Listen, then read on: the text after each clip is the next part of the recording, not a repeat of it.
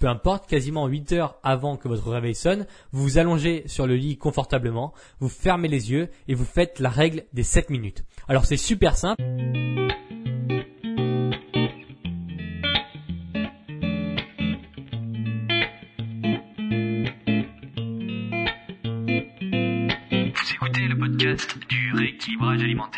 L'émission réservée à ceux qui veulent reprendre leur santé en main tout en continuant à vivre une vie sociale épanouie. Chaque semaine, venez discuter alimentation, mode de vie, perte de poids et bien-être avec Maël Brosso.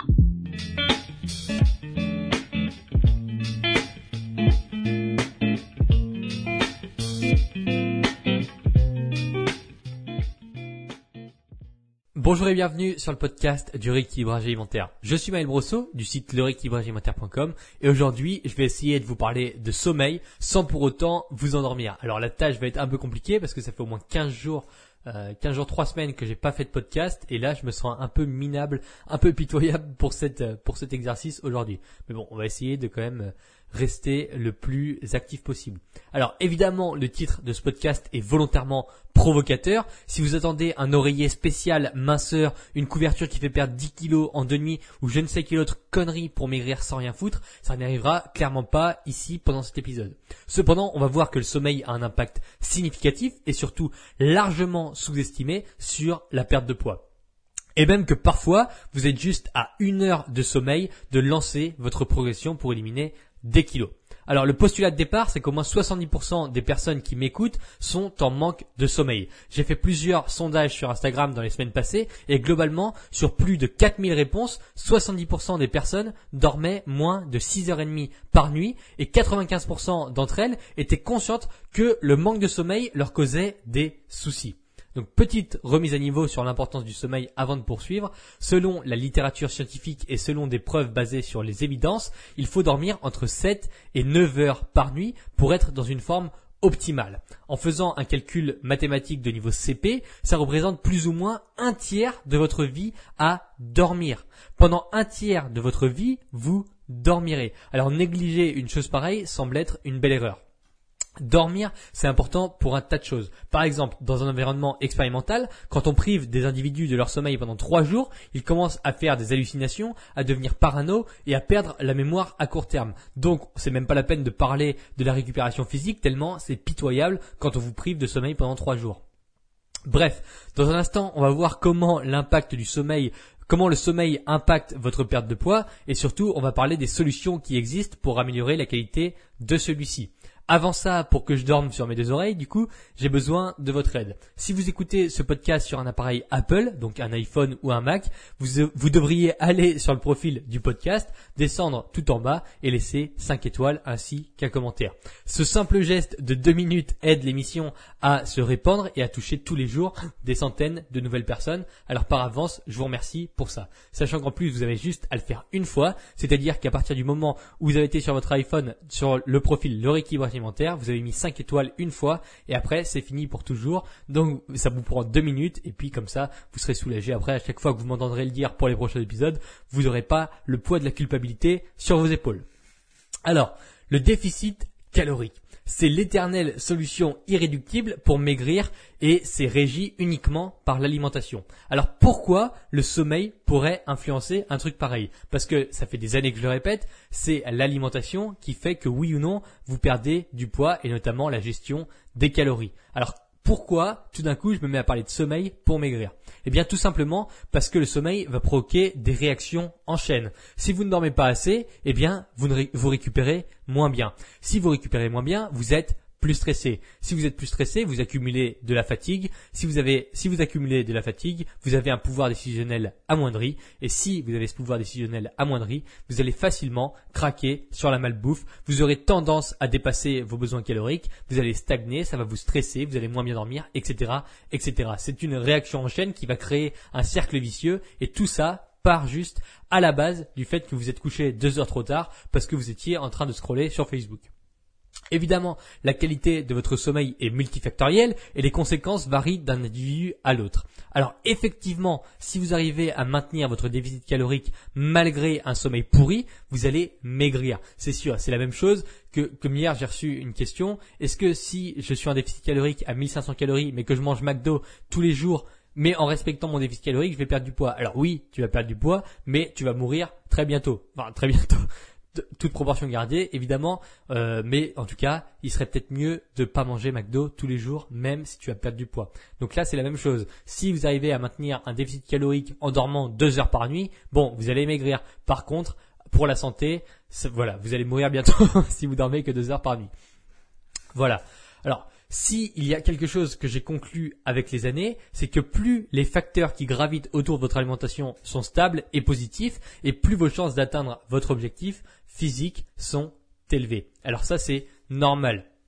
On peut aisément découper ces facteurs en blocs de temps bien dormir, être bien dans son activité professionnelle, être entouré des bonnes personnes, avoir des relations épanouissantes, pratiquer des activités physiques qui nous plaisent et évoluer globalement dans un environnement positif, c'est favorisant pour maigrir. Il n'y a pas besoin d'études scientifiques ou quoi que ce soit pour le prouver, c'est basé sur des évidences. Si dans tous les cadres, dans tous les aspects de votre vie, c'est profondément positif, eh bien vous allez avoir beaucoup moins de mal à perdre du poids que si en plus d'avoir euh, à perdre du poids, d'avoir à maintenir un déficit calorique, eh bien vous sentez pas bien au travail, vous dormez pas assez, vous n'avez pas d'activité physique, vous avez des complications de santé et euh, en plus dans votre famille c'est le, le, gros bordel. Donc voilà, si tout ça c'est euh, négatif autour de vous, ça va être beaucoup plus compliqué de maintenir un déficit calorique et de vous concentrer sur la perte de poids bien plus que pour quelqu'un qui gravite dans un environnement profondément positif.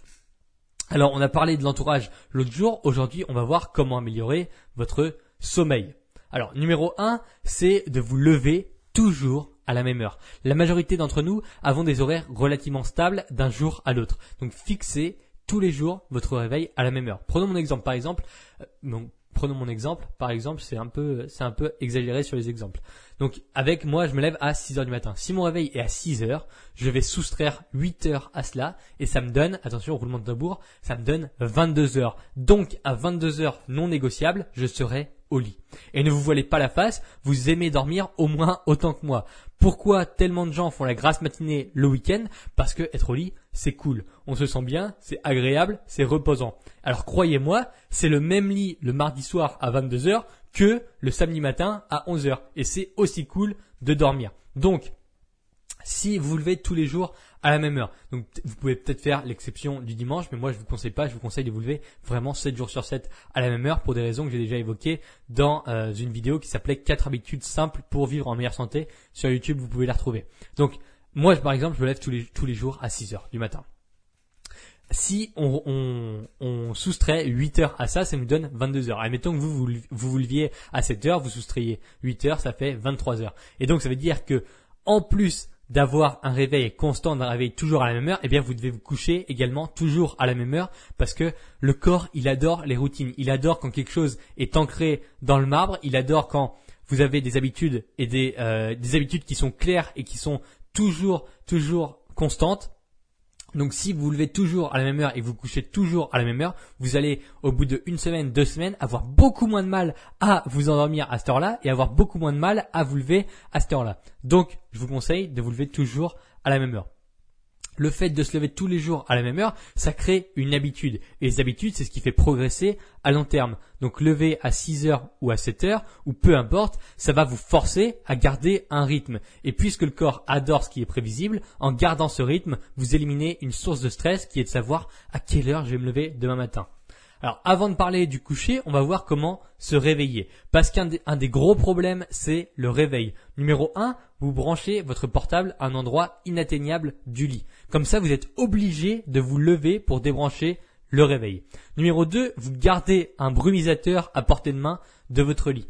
Dès que vous entendez votre réveil, vous vous brumisez le visage et le contact de l'eau avec votre peau, c'est vraiment magique. C'est quasiment aussi puissant qu'une douche froide, mais c'est super agréable. Donc j'ai découvert ça il y a trois semaines parce que c'était la canicule en France. J'ai acheté un brumisateur pour euh, pour se foutre de l'eau sur la tronche quand il fait super chaud. Et l'autre jour, il était juste à côté de moi, juste à côté de mon lit le matin en me levant. Il y avait mon réveil et je me suis, je sais pas pourquoi, peut-être que j'avais déjà chaud en me levant à 6 heures et je me suis mis un coup de brumisateur sur le visage Et là, c'est incroyable. Vous avez directement les yeux qui se décollent et vous êtes prêt à partir comme si vous veniez de prendre une, douche froide. Et vraiment, je vous invite à essayer tellement c'est incroyable. J'ai aucune idée. Enfin, si j'ai quelques idées de pourquoi ça fonctionne, mais euh, je m'y attendais pas du tout. Et donc maintenant, tous les matins, je me, je me mets un coup de brumisateur. C'est excellent, ça réveille euh, directement et puis euh, ça vous lance dans votre journée.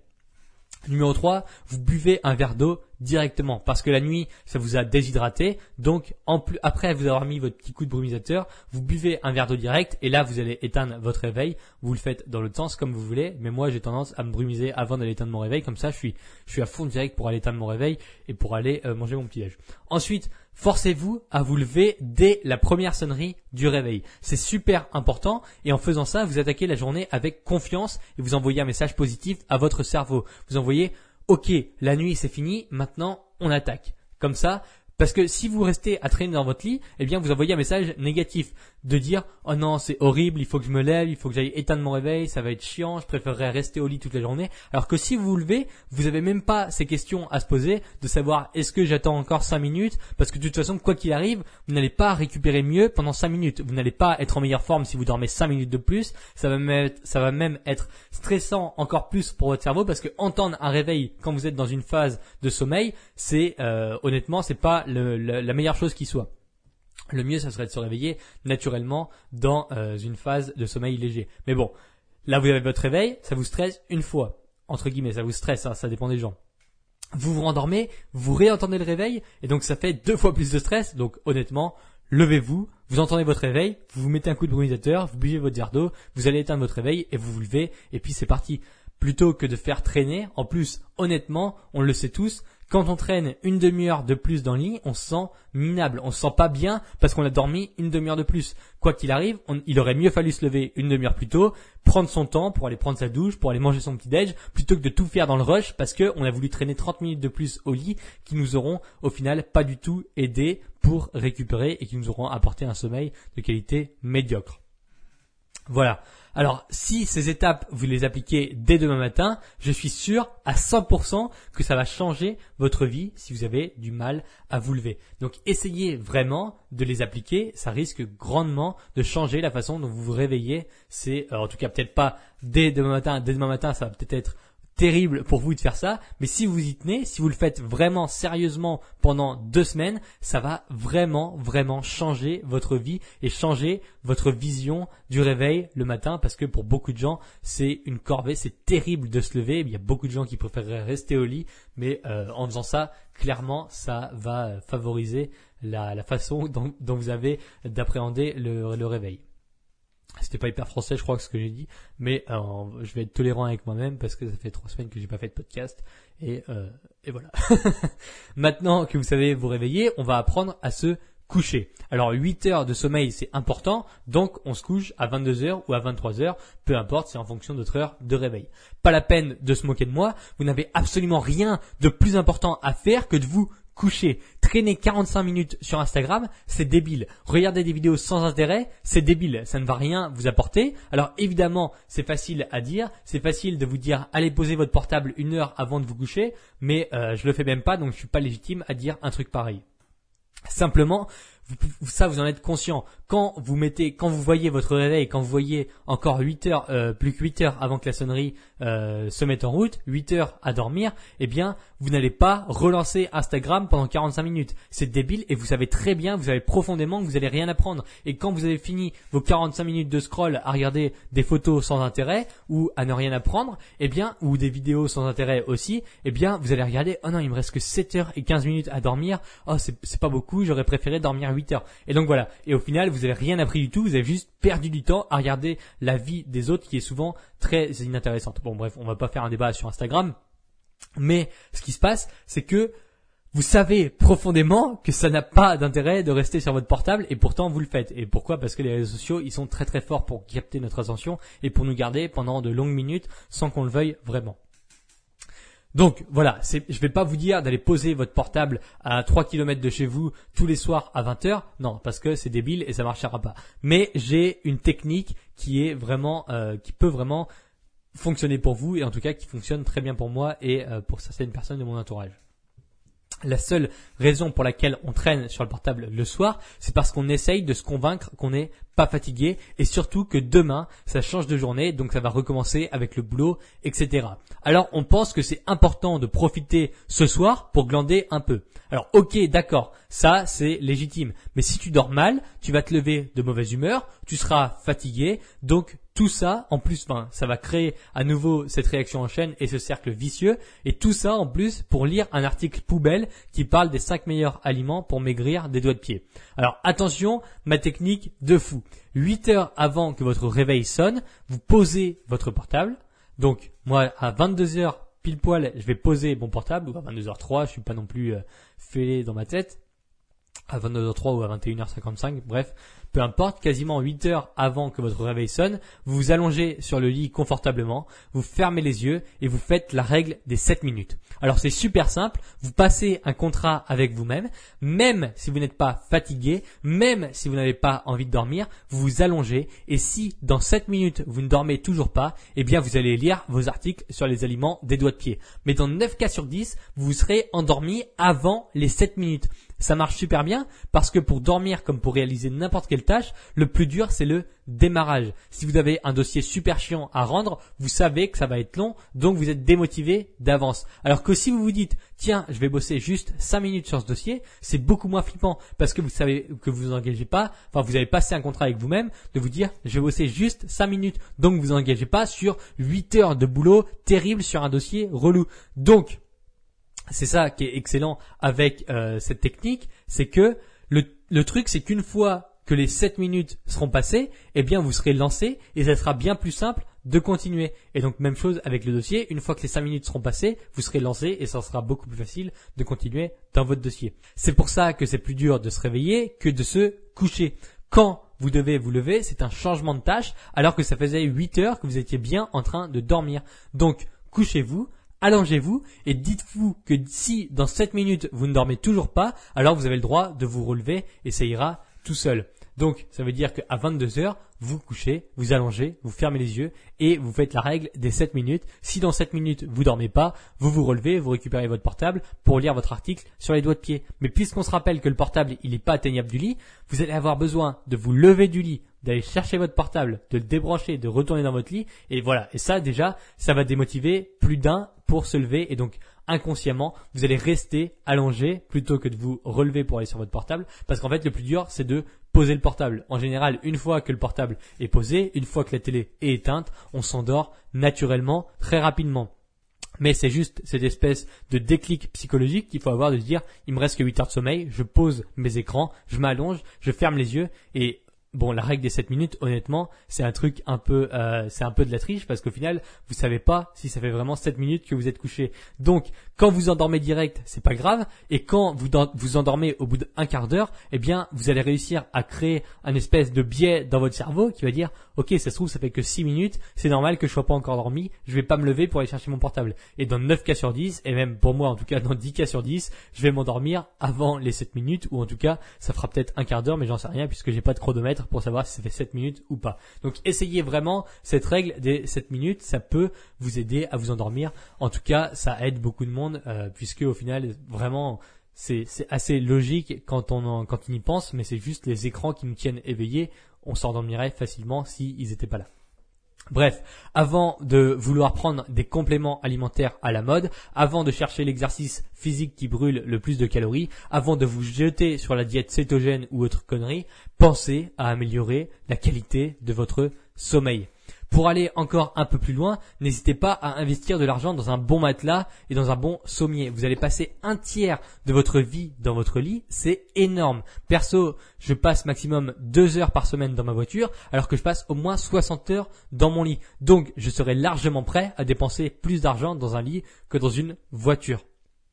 Évidemment, on a les conseils de base qui n'utilisez jamais votre portable dans votre lit, lisez un livre ou écoutez un podcast le soir avant de vous coucher plutôt que de regarder votre écran parce que la lumière bleue va dérégler la production de mélatonine. Ne vous couchez pas avec la sensation de faim parce que si vous vous réveillez, vous aurez énormément de mal à vous rendormir. Donc pour la simple raison que votre corps sera en stress dans une posture de survie. Et quand on veut survivre, on ne dort pas, on reste sur ses gardes. Alors ce que vous pouvez faire et ce que j'ai fait pendant ces années, c'est juste avant de vous coucher. Si vous avez du mal à vous endormir parce que vous avez faim, mangez 30 grammes de fromage blanc avec 50 grammes de fruits et c'est nickel. Vous allez super bien dormir après ça. En tout cas, si vous avez tendance à vous réveiller la nuit avec des fringales, faites ça. Essayez 30 grammes de fromage blanc, 50 grammes de fruits, mélangez, vous mangez ça juste avant. Ça va favoriser l'endormissement pour beaucoup de monde et en plus, ça va vous empêcher de vous réveiller avec euh, la faim au ventre. En conclusion, dormir, c'est une partie énorme de votre vie. Tant que vous n'avez pas entre 7 heures et 9 heures de sommeil par nuit, n'essayez même pas d'optimiser votre perte de gras avec des techniques fumeuses. Donc essayez de dormir entre 7h et 8h. Si vous avez l'occasion de faire des micro-siestes, faites-en aussi. 5 minutes, 10 minutes, honnêtement, ça peut vous faire redémarrer une journée. Si vous avez un coup de barre vers 14h, dormez juste 5 minutes ou 10 minutes, ou en tout cas, posez-vous, fermez les yeux. Ça peut vraiment vous faire redémarrer la journée. C'est incroyable les vertus des micro-siestes pouvez vous renseigner sur internet. Bon voilà, je vais pas refaire l'intégralité du podcast. Si vous avez des questions ou des retours d'expérience sur ce sujet, postez-les en commentaire de l'article sur le site. C'est l'épisode 45. J'ai plein de techniques, mais je ne vais pas tout partager dans l'épisode, sinon ça va encore durer 30 minutes. Si vous n'avez pas encore lu mon ebook gratuit pour perdre du poids grâce au rééquilibrage alimentaire, pensez à le télécharger en allant sur le site dans la section par où commencer. Enfin, si ce n'est pas encore fait, allez noter ce podcast avec 5 étoiles directement sur Apple Podcast. Maintenant, je vous souhaite une bonne nuit et je vous retrouve la semaine prochaine si j'ai pensé à me réveiller.